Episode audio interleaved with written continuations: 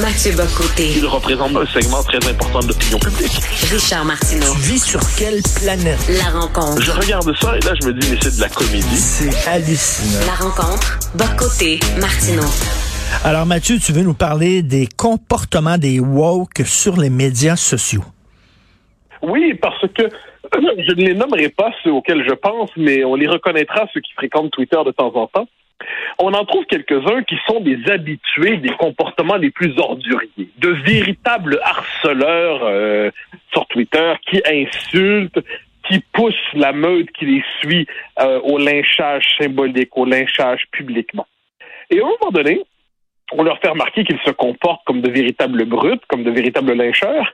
Donc, après trois mois à vomir partout sur tout le monde, ils nous font une série de statuts, euh, de tweets pour dire ah là là, je sais que j'ai été trop loin, je me comporte mal sur Twitter, c'est que je suis fragile, savez-vous. Et ils ajoutent normalement, c'est que je suis tellement blessé et vexé par le sort réservé à certaines minorités X, Y, Z que ça me choque tellement que je lutte contre les privilégiés. D'ailleurs, je lutte contre mes propres privilèges moi aussi.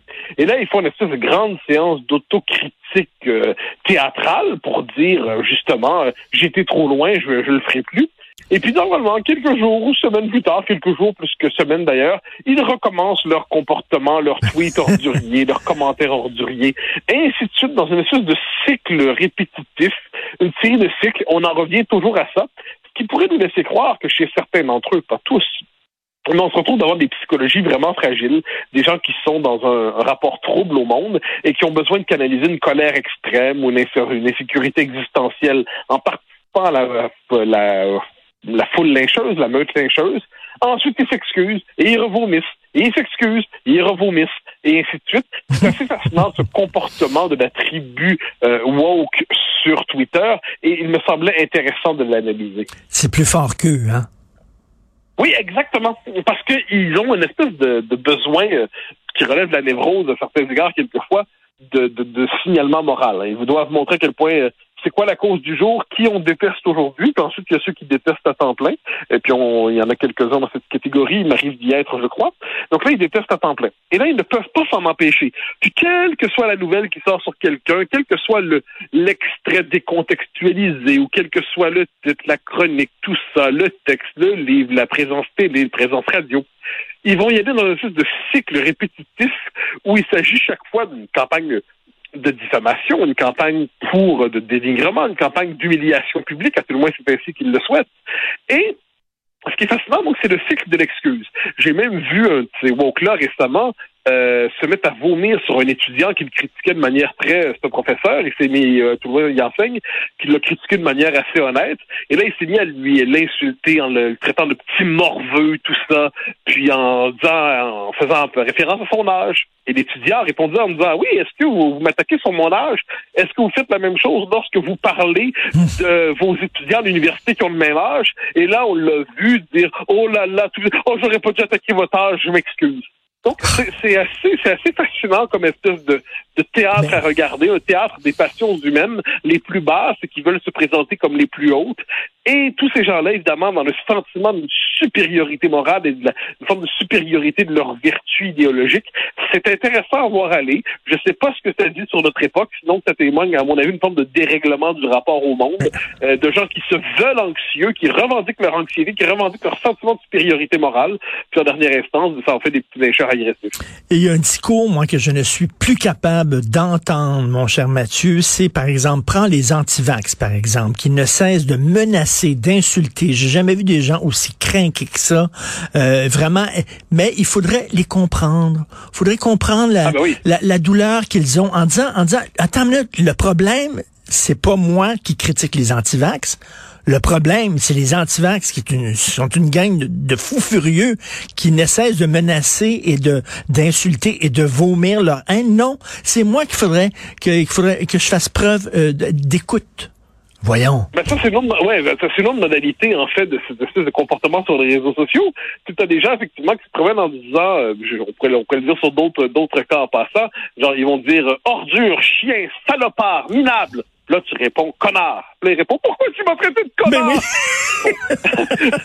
Alors, bon, on, a compris, on a compris. Donc ça, mais ça, on le voit souvent, cela dit. C'est un comportement récurrent dans la vie politique contemporaine. Donc on a des gens qui vont vraiment dire, par exemple, euh, d'une figure publique ou une autre, extrême droite, fasciste, raciste, nazi, islamophobe, transphobe, l'autre se défend, et là, ben, c'est l'autre qui se défend, qui est accusé d'avoir des propos haineux et agressifs. Donc, c'est c'est assez fascinant de voir comment, finalement, le récit, le récit des, le récit médiatique adapté aux réseaux sociaux vient révèle en fait des, traits psychologiques de ben l'époque. Mais comme je dis, moi, ce qui me fascine à travers ça, c'est le moment de l'excuse publique, le moment où on fait pénitence, le moment où on dit je le ferai plus, mon oncle, que je passe à confesse, avant de recommencer ensuite. Avant de recommencer ensuite, on est devant, et je reviens sur ce cas d'un type qui, qui traite un étudiant parce que morveux, t'as pas fait tes classes, et là, le type dit, hey, j'ai l'âge de vos étudiants. C'est quand même fascinant comme scène. Eh c'est fascinant comme scène. Et, l'autre auquel je pense, sans le nommer, qui est un erreur, mais un harceleur, mais c'est quand même de classe mondiale, un insulteur compulsif euh, qui m'a déjà traité au fil du temps de, de monsieur patate dégoûtant, de trou de cul, de tout ce qu'il faut comme terme disponible pour parler de quelqu'un. Et, et, et là, oups, il rentre dans le cycle de la repentance. Mais ça ne l'empêchera pas dans trois semaines de faire la même chose. Alors, moi, évidemment, il faut pas répondre à ces gens-là. Il faut, euh, ou, il faut pas, surtout pas leur répondre, sinon leur faire remarquer qu'on les trouve pas assez intéressants pour débattre avec eux. Mais, euh, mais je pense que dans une société surexcitée médiatiquement, surexcitée, on est dans des stimuli permanents. C'est le propre de l'univers de la connexion généralisée je crois que ça trouble des consciences et ça trouble des esprits. Et dès lors, on se retrouve avec ceux qui ont ne savent plus comment réagir devant cette espèce de stimuli à répétition et trouvent dans l'insulte et ensuite dans les larmes une manière d'exister publiquement. Écoute, un peu plus tôt euh, dans l'émission, je parlais avec Thomas Mulcair. Thomas Mulcair n'aime pas Jean-Michel Blanquer, qui est le ministre de l'Éducation nationale. Alors, et, qu'on a interviewé ce matin d'ailleurs. Oh, euh, bon. oui, que j'ai interviewé ce matin Europe 1 avec Sonia Mabrouk sur Europe 1. Bon, ben très hâte de voir ça. Écoute, il ne l'aime pas et il dit Monsieur Blanquer dénonce l'intolérance des woke. Or, il fait preuve de la même intolérance envers eux. Et là, je disais à Thomas, oui, mais est-ce qu'il faut tolérer l'intolérance? Là, on parle de gens qui veulent bannir des livres, des pièces de théâtre, qui veulent enlever la parole à, des gens qui ne pensent pas comme eux, qui veulent interdire des conférences et tout ça, qui menacent, qui intimident, qui insultent. Il faudrait tolérer ça. Moi, je trouve, au contraire, il faut être intolérant vers l'intolérance. Bon, je, pense surtout que Jean-Michel Blanquer n'est pas intolérant. Jean-Michel Blanquer répond sérieusement à la mouvance woke en s'inquiétant effectivement de ces gens qui font dans l'autodafé, qui font dans la destruction de statuts, qui font dans la diabolisation du passé, qui font dans la diabolisation de la raison, qui font dans la racialisation des rapports sociaux. Il répond intelligemment, mais je pense que ce que les woke n'aiment pas, c'est de se faire répondre. C'est ça le problème. Ils sont tellement convaincus d'avoir raison que quand on leur répond, c'est un discours haineux. Euh, pour ce qui est de Thomas Mulcair, euh, bon, on nous sommes tous les deux à l'émission L'Ajoute. C'est un homme avec qui on peut discuter de manière cordiale. Mais cela dit, euh, c'est aussi un homme qui, a, qui aurait pu peut-être devenir premier ministre puis qui a trébuché sur un ICAB. C'est-à-dire, c'est euh, c'est quand même quelqu'un qui a décidé de considérer qu'on peut prêter son serment de citoyenneté en ICAB est un droit fondamental au Canada. C'est quelqu'un qui considère aujourd'hui que la revendication de dire que Montréal est un territoire autochtone ou mohawk non cédé est une revendication légitime. Donc, manifestement, il appartient à un univers non seulement politique, différent, mais un univers moral et symbolique qui est assez extérieur aux catégories dans lesquelles on débat normalement. Ensuite, c'est un homme cordial, c'est un homme sympathique, il n'y a pas de doute sur ça, mais il y a il évolue dans un autre univers de référence. Pour ce qui est de Blanquer, j'y reviens. J'ai eu l'occasion de lui poser deux, trois questions ce matin. L'une d'entre elles sur la question du wokisme, justement.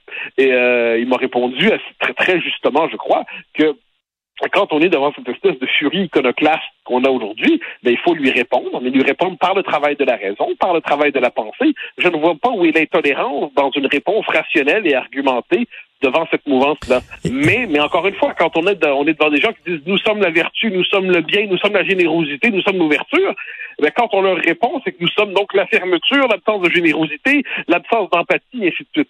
Bon, on finit par comprendre le jeu, mais ce n'est de ce point de vue qu'un mauvais jeu.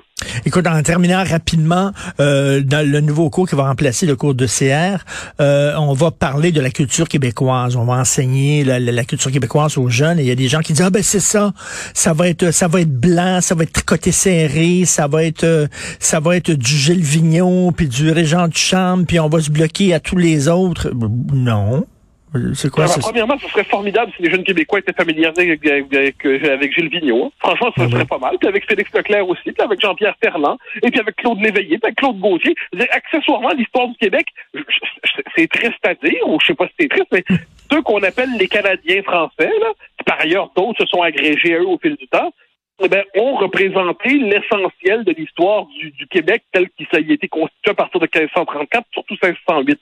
Bon, euh, c'est comme ça. Donc, les nouveaux arrivants s'approprient cette histoire, et puis ensuite, il y a d'autres figures qui sont, qui sont greffées. C'est très bien. L'histoire du Québec est une histoire qui était capable d'accueillir des figures extérieures.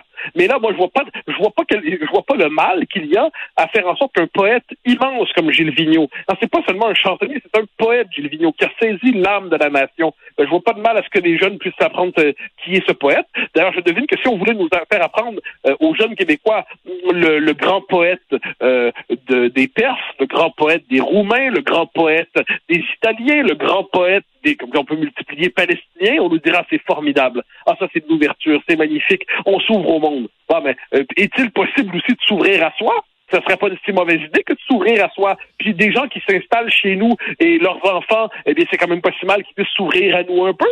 Hein, l'ouverture à l'autre, mais sous l'ouverture à nous, c'est pas si mal. Moi, je n'ai aucun problème avec ce cours. Non, non, faut vraiment être de mauvaise foi pour dire qu'il y a un problème à, enseigner notre culture, notre passé, nos traditions et notre histoire aux, aux gens qui arrivent ici. Merci beaucoup, Mathieu Bocoté. On se reparle demain. Bye bye. Salut.